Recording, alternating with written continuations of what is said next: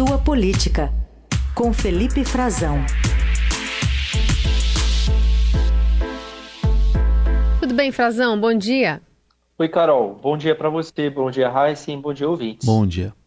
Frazão, a gente quer falar contigo sobre assédio eleitoral. A gente tem esse levantamento da reta final da campanha presidencial, com muitos casos de constrangimento para forçar eleitores a escolherem um ou outro candidato que cresceram em todo o país. Tem dados do Ministério Público do Trabalho apontando que somente as denúncias de assédio eleitoral contra trabalhadores da iniciativa privada e servidores aumentaram mais de 2.500% entre o primeiro e o segundo turno. O órgão afirmou que não classifica as denúncias de acordo com partidos políticos. Um desses exemplos ocorreu no Pará, onde o um empresário foi filmado prometendo pagar bônus aos seus funcionários caso Jair Bolsonaro fosse reeleito. Nós temos que se unir para que o Lula não ganhe. Porque se o Lula ganhar, você pode ter certeza que mais da metade dessa São Miguel vai fechar. Eu sou um que tem três cerâmicas aqui e já vou fechar as três se ele ganhar, porque ninguém vai aguentar o pepino que vem. E se o presidente ganhar a eleição, cada um vai ter 200 pontos no bolso, é só vir aqui recebendo a cerâmica no outro dia de manhã. Tá bom, pessoal? 200 para cada um. Duzentão para cada um. Duzentão, né? Bom, teve outro caso do ruralista Adelar Eloy Lutz, né, que assinou um termo de ajustamento de conduta, fez um acordo com o Ministério Público do Trabalho, e se comprometeu a pagar a indenização de 150 mil reais por danos morais coletivos, e ele exigiu que funcionárias colocassem o celular no sutiã para provar que iriam votar em Jair Bolsonaro neste próximo domingo. Eu venho a público para esclarecer a toda a sociedade brasileira que assediar trabalhadores a votar ou deixar de votar em qualquer candidata é ilegal. Minhas declarações anteriores devem ser desconsideradas. Não foram uma brincadeira e por isso me comprometi a me retratar e a indenizar a sociedade pela ilegalidade praticada. Retratação do empresário. O deputado federal reeleito Rogério Correia afirmou que o governador mineiro, Romeu Zema, também tentou impor obrigações a prefeitos a fazer campanha de Bolsonaro a qualquer custo. Ele tem feito uma série de assédios a prefeitos, querendo que esses prefeitos façam campanha a qualquer custo. A maioria não está obedecendo o Zema, mas ele pressiona. Ele diz que, inclusive, esses municípios poderão não ter recurso. Pressão indevida eleitoral, também ilegal, e também, neste caso, eu já representei contra o governador.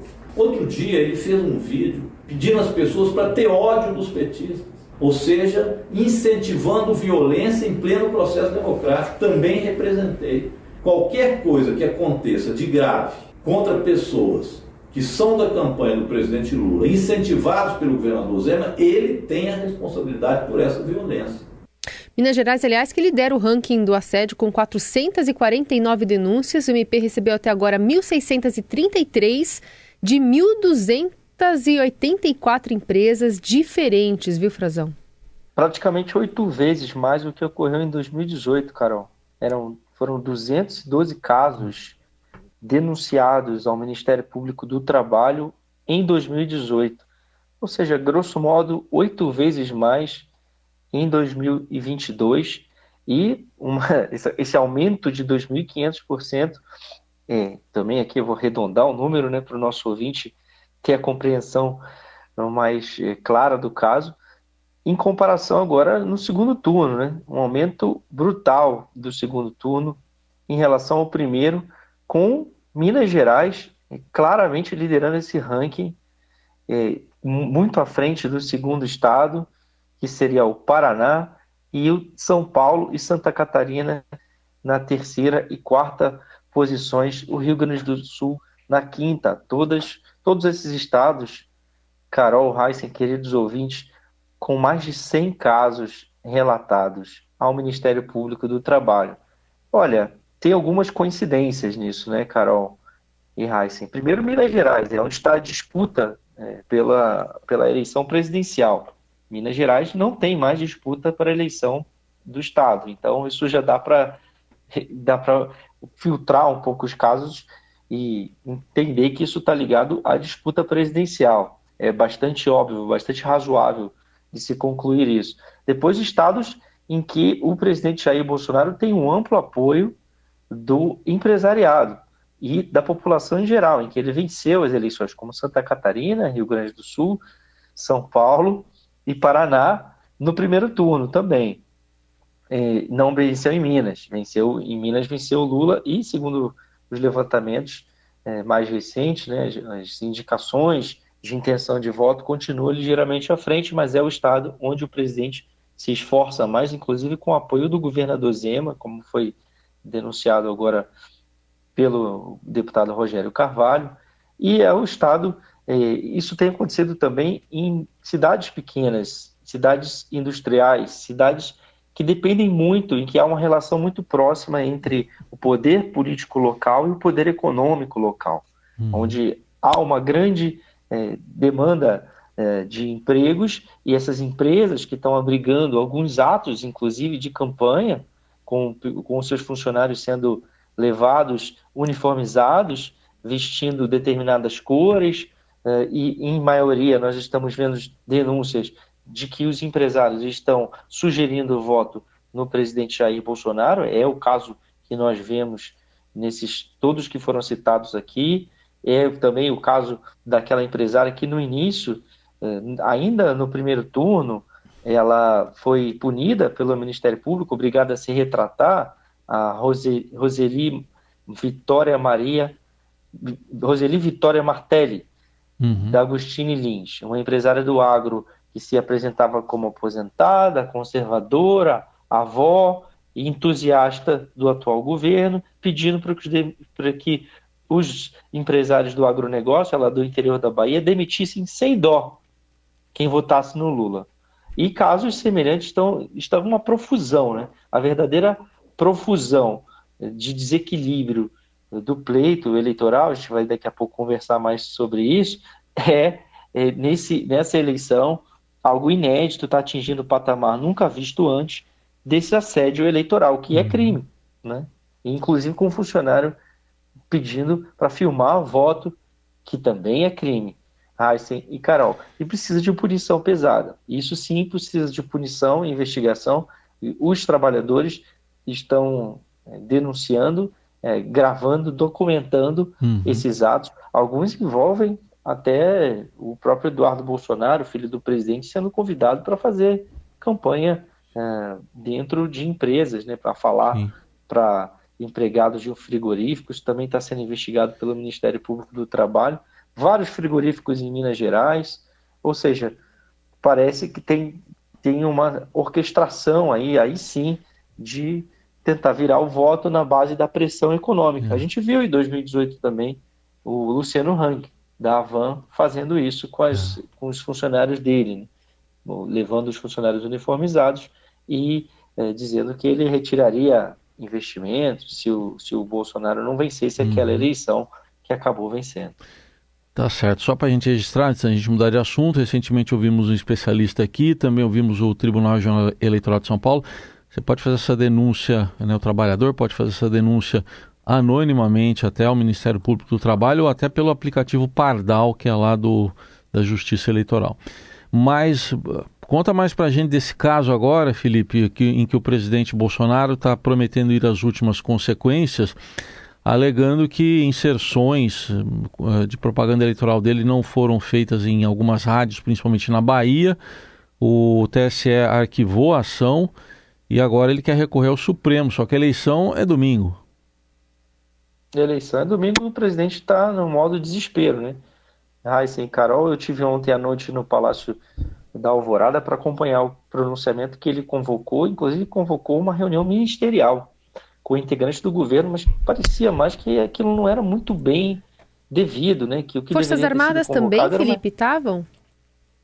As Forças Armadas foram convocadas, sim, uhum. os, os, comandantes. Deve ser assunto Forças das Forças Armadas, isso. O ministro da Defesa, é, os ministros de Estado, inclusive, aliás, era notável que só dois apareceram do lado dele para fazer um pronunciamento. Ele se, nós perguntamos, tentamos perguntar, ele não, não quis responder nenhuma pergunta.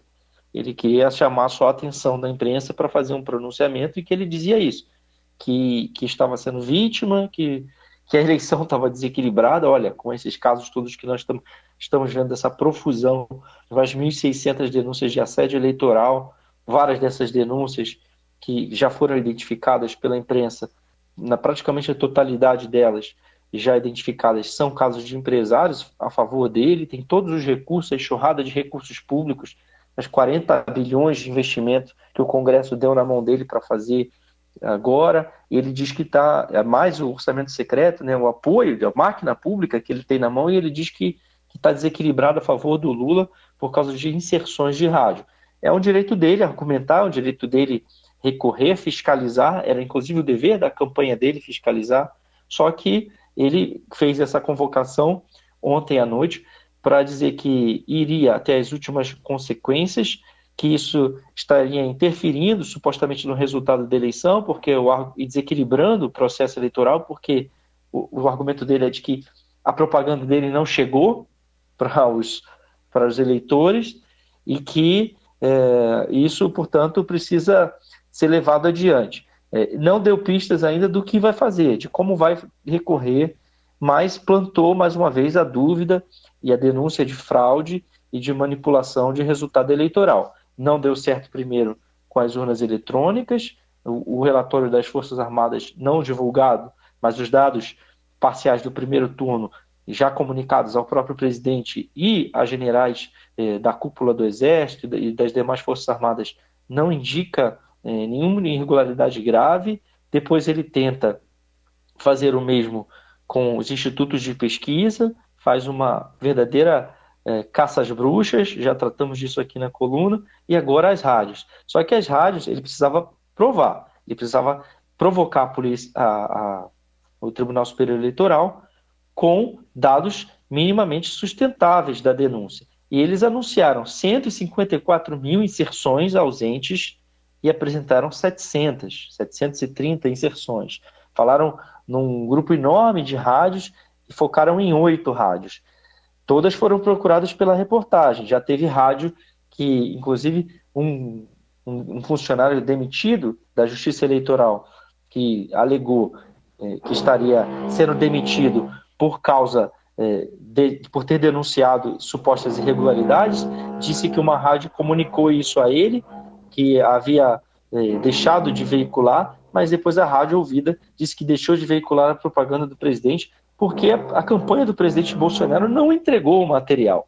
E as outras das outras oito rádios, pelo menos cinco delas, contestaram essa denúncia de que elas deixaram de, de veicular a propaganda eleitoral. Então o presidente foi ontem para o Palácio da Alvorada, reuniu o que deveria ser uma reunião de campanha, mas acabou reunindo ministros e os ministros, a maioria dos ministros, não quis aparecer do lado dele fazendo essa denúncia. Quem apareceu foi o ministro Augusto Heleno, do GSI, que também, a rigor, não tem nada a ver com isso, e o ministro da Justiça, Anderson Torres, que também não é advogado do presidente. Né? Advogado do presidente é o ex-ministro Tarcísio, que trabalha, ex-ministro do Tribunal Superior Eleitoral, que vai tem o, o dever de recorrer e representar o presidente nesse caso lá na corte. E o presidente Bolsonaro deu mais um indício de que isso tanto preocupa ele, Raíssa e Carol, que ele falou que passou a noite é, sem dormir praticamente, hum. sendo acordado pelos seus assessores para mostrar, para tentar mostrar ao TSE que ele tinha razão reunindo provas. Uhum. Provas que foram refutadas, rejeitadas por não se sustentarem, por falhas no relatório, segundo a decisão do ministro Alexandre de Moraes, que ontem já rejeitou de cara a denúncia, dizendo que ela era inepta, porque o próprio relatório juntado pela campanha tinha falhas. Falhas foram encontradas, eles mandaram o um material para lá, dizendo que ali, daquela gravação de programação de uma determinada rádio, se provava que havia eh, um número reduzido de inserções. E quando esse material foi analisado, tinha lá inserções que não haviam sido contabilizadas pela empresa que, te, que foi contratada pela campanha do Bolsonaro uhum. para é, apresentar, subsidiar essa denúncia que não está se provando é, verdadeira até agora e está tumultuando, sim, isso sim. A, a, o segundo turno a três dias das eleições. Vamos ver o que, que vai acontecer até na, nessa narrativa, né, de se plantar inseguranças antes do pleito, porque também pode acontecer o que eles não estão esperando nas urnas, né? E aí isso acabar formando uma narrativa. Felipe, obrigada, Exato. fica atento por aí, a gente volta a se falar. Obrigado você, Carol Heisen. Desejo aí ao nosso ouvinte um excelente voto no domingo, dia 30 de outubro, a eleição, isso tudo ocorrendo com a eleição em aberto. Até lá, um abraço até, a todos. Até pro vizinho dele que tem essa furadeira que sempre aparece nesse horário. 8 e Essa obra tá me derrubando. tchau, tchau.